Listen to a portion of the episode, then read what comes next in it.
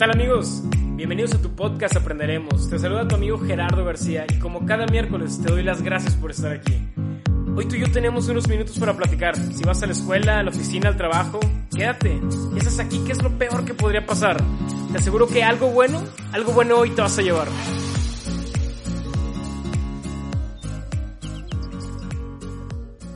¿Qué tal amigos? ¿Cómo están? Arrancando otro miércoles de podcast, episodio 2 ya, episodio de la suerte. Arrancando con un nuevo intro también, ¿cómo les va con la pandemia? Está bien difícil, ¿eh? Hay que cuidarse bastante desde casa, desde el trabajo, desde donde estemos. Hay que seguir echándole ganas. De pronto se vuelve complicada la, la situación de saber en qué lado hay que estar, si el lado de la gente que prefiere quedarse en casa o el lado de la gente que necesita salir a trabajar. Del lado que estés, hay que apoyarse. A la gente que no tiene, a la gente que la esté pasando un poquito difícil, si tú no estás en esa situación, si estás en una zona un poquito más privilegiada, hay que apoyar, ¿ok? Antes de comenzar formalmente este episodio 2, quiero darle las gracias de todo corazón a las personas que se tomaron el tiempo. Yo sé que en su día tienen muchas cosas importantes que hacer y aún así se dieron el tiempo para escuchar el primer episodio de este podcast. Tengan por seguro e invariablemente que con el tiempo y el esfuerzo se va a hacer mejor. No conozco una cosa que con esos dos parámetros, esfuerzo y tiempo, no se vaya a poder mejorar. Entonces tengan por seguro, gracias a todas las personas que lo compartieron, que lo publicaron. Algunas personas hasta me contaron que lo recomendaron entre sus amigos, en la oficina, en el carro. Y les voy a ser bien sincero, yo nada más pensaba, qué pena la gente que me está escuchando. Pero también pensé, si ya se tomó esa gente la molestia y el tiempo, sobre todo el tiempo, que es el único recurso que tenemos que es imposible recuperar, de estar aquí, pues tengo que darles algo, algo de contenido, algo de valor. El único detalle con todo esto es que tú eres esa persona la que va a decidir qué tanto valor le das a las cosas y como te lo dije en el podcast pasado, tenemos que darle contenido de valor agregado a nuestra vida. Y con todo esto, te quiero contar dos cosas que pasaron en esta semana, pasaron el primer día que subí el episodio 1 de este podcast.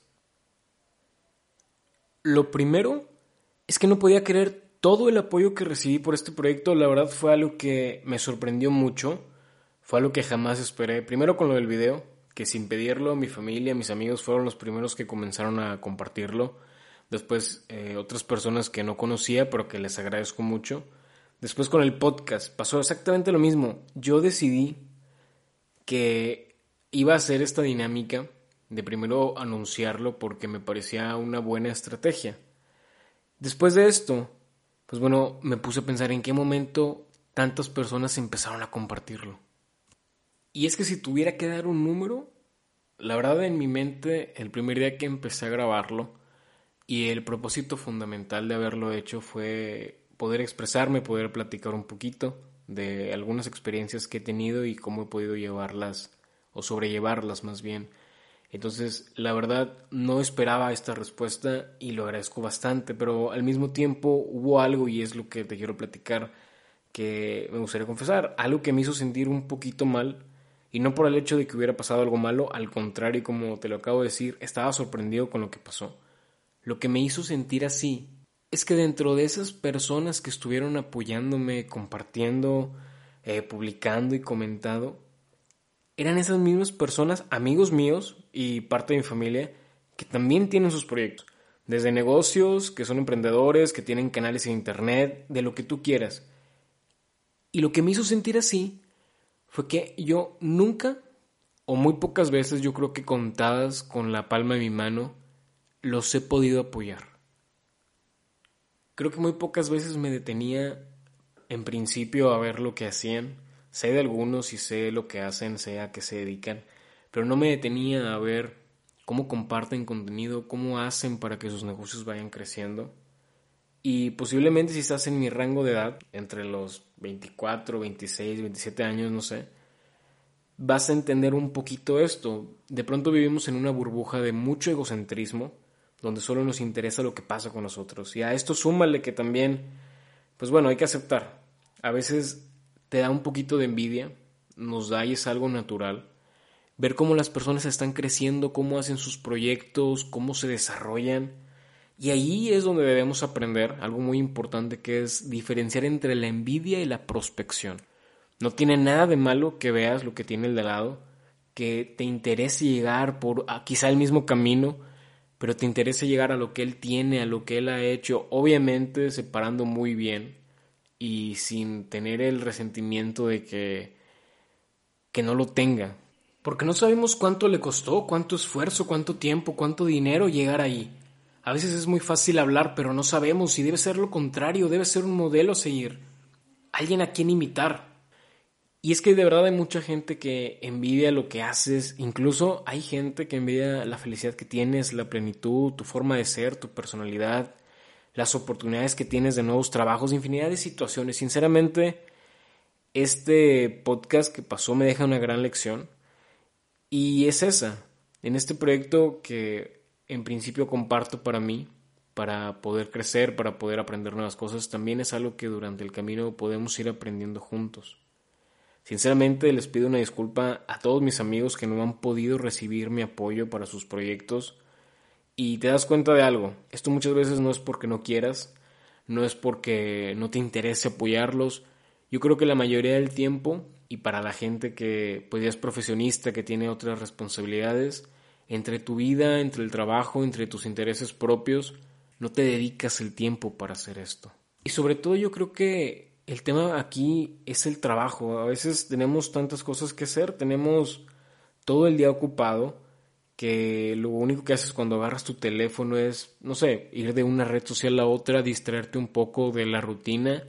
Incluso, y no me vas a dejar mentir, hay días que en todo el día, quizás en el trabajo, en tu oficina, no sé si eres de campo, si eres de oficina, a veces ni siquiera lo puedes usar tu teléfono. A veces llegas a tu casa con un 80-90% de batería donde no tuviste ni 5 minutos para utilizarlo. Pero, algo que estuve investigando esta semana, porque estoy seguro que esto, esto sí lo tienes. Aquí te va el dato. Nos cuesta 0 pesos, así tal cual como lo escuchas, 0 pesos, y menos del 1% de nuestro día poder apoyarlos.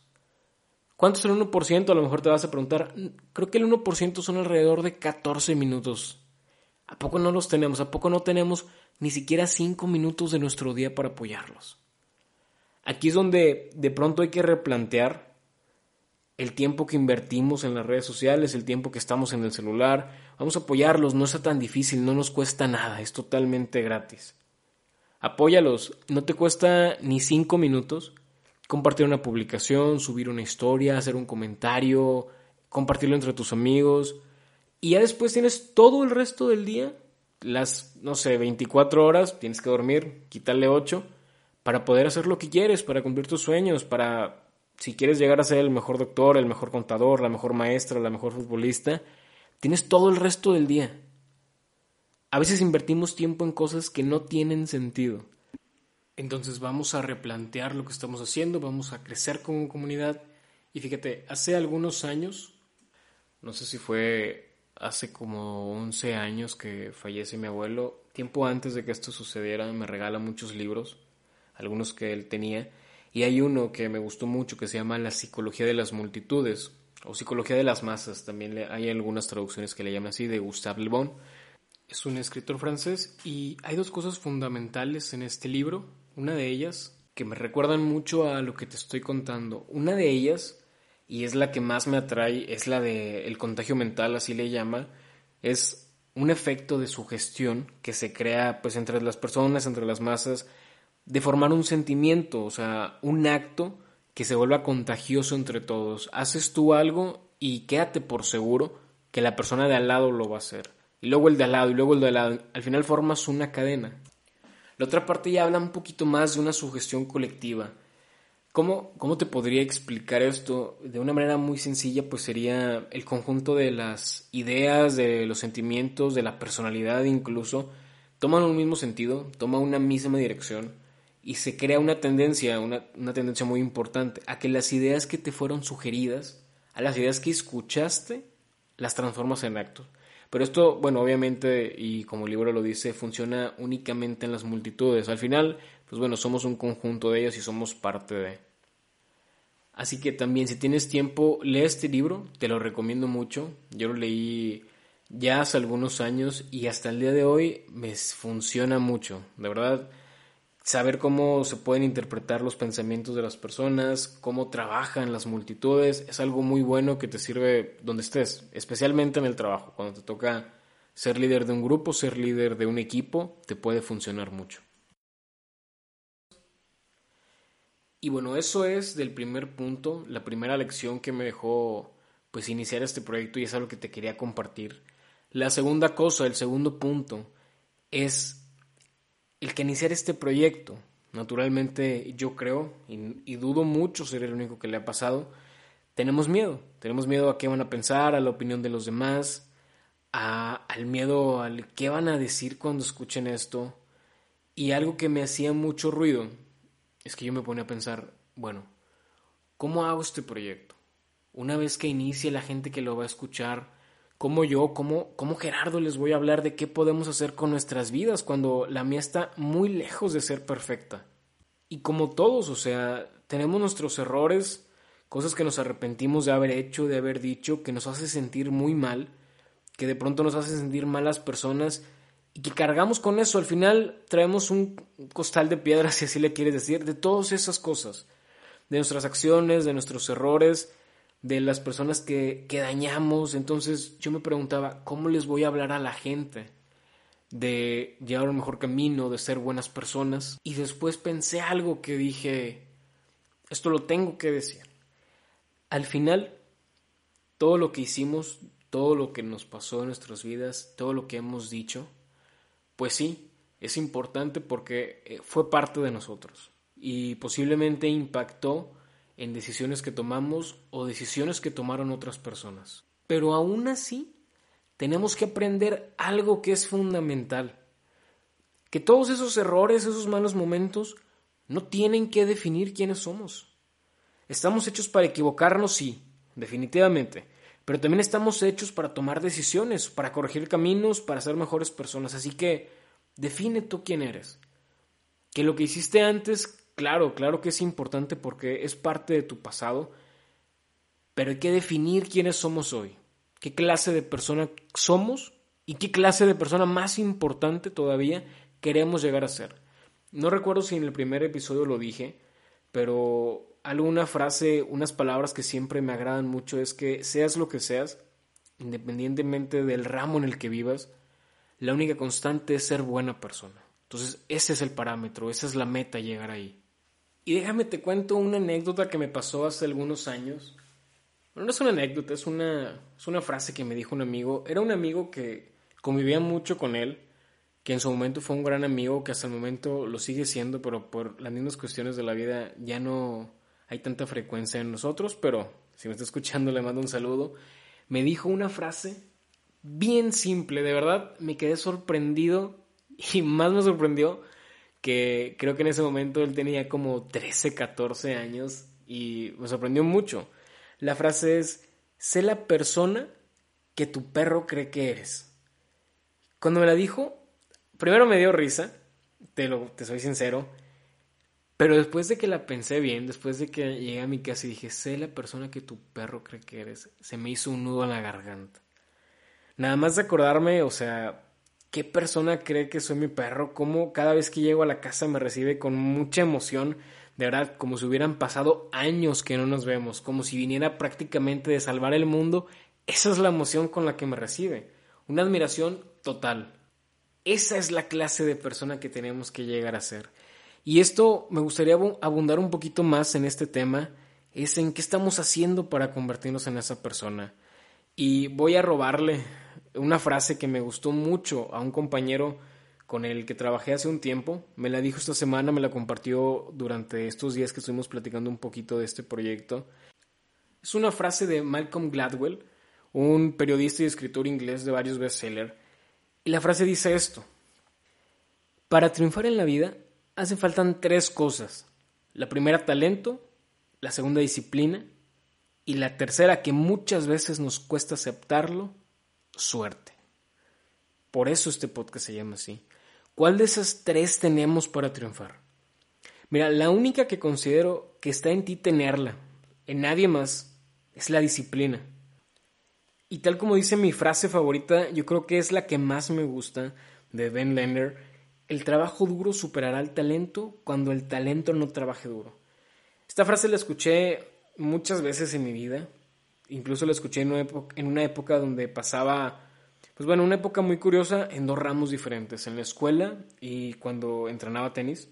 Hoy quiero tomar el ejemplo de cuando entrenaba tenis porque me resulta muy aplicable a esta frase.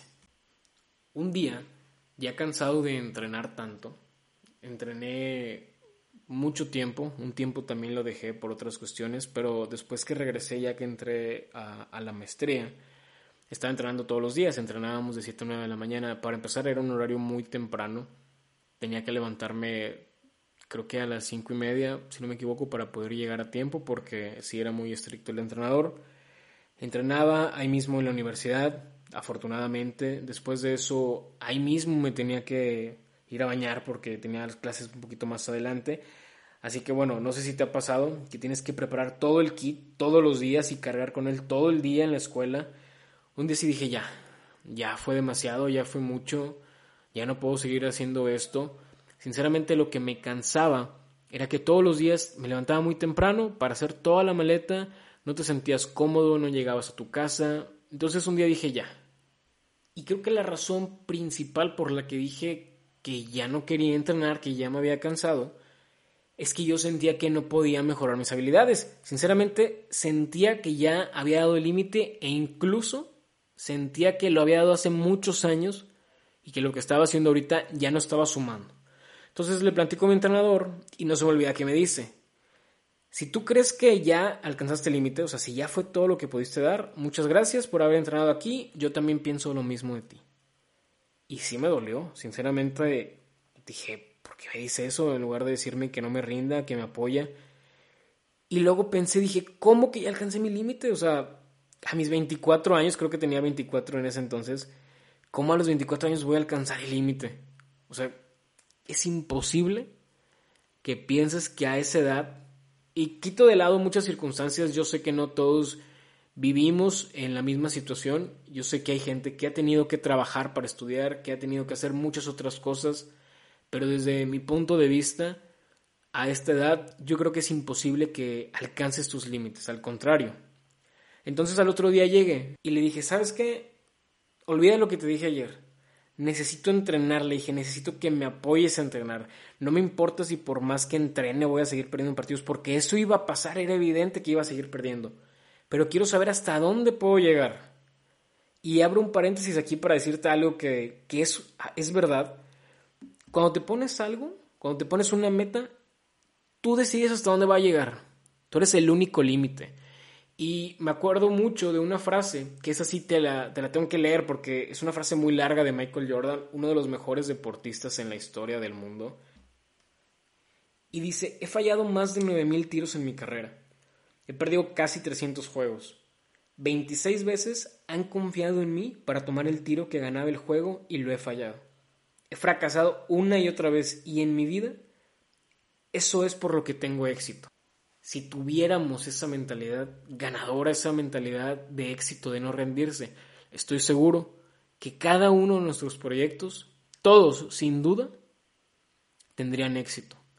Y muchas veces hay que intentar, intentar, intentar y al final algo tiene que dar, al final algo va a tener éxito, tenlo por seguro.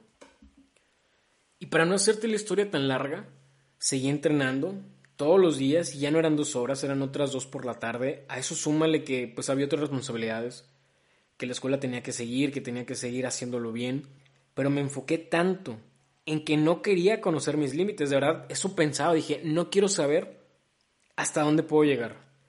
Al final con todo esto y con la disciplina, dedicación y sin mucho talento, que es algo que quiero reconocer, llegué a formar parte del equipo representativo de la universidad y no nada más de la facultad, o sea, sino de toda la universidad.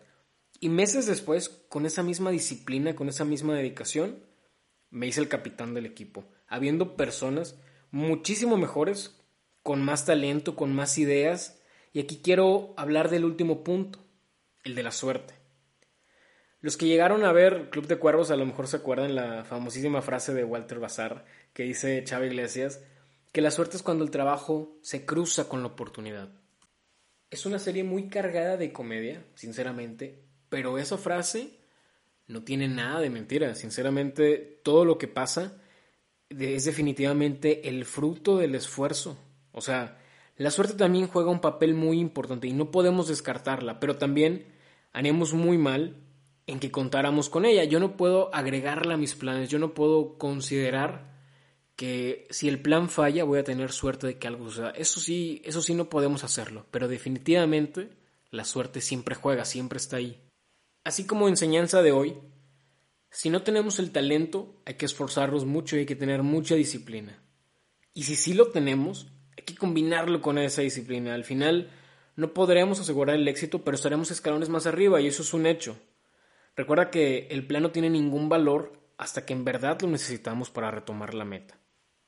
Y ya casi para concluir este podcast, este segundo episodio, quiero conectar con lo primero que platiqué de los proyectos de nuestra familia, de nuestros amigos, de las personas que nos rodean y lo importante que es.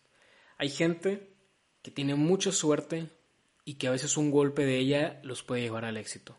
Pero son pocos, son contados los que puede pasar esto.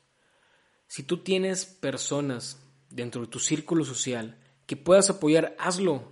No nos cuesta nada. Hay una, un diagrama que hace un tiempo me presentaron que me gustaría compartirte. Es cómo ve la sociedad las cosas y cómo se llevan a una acción.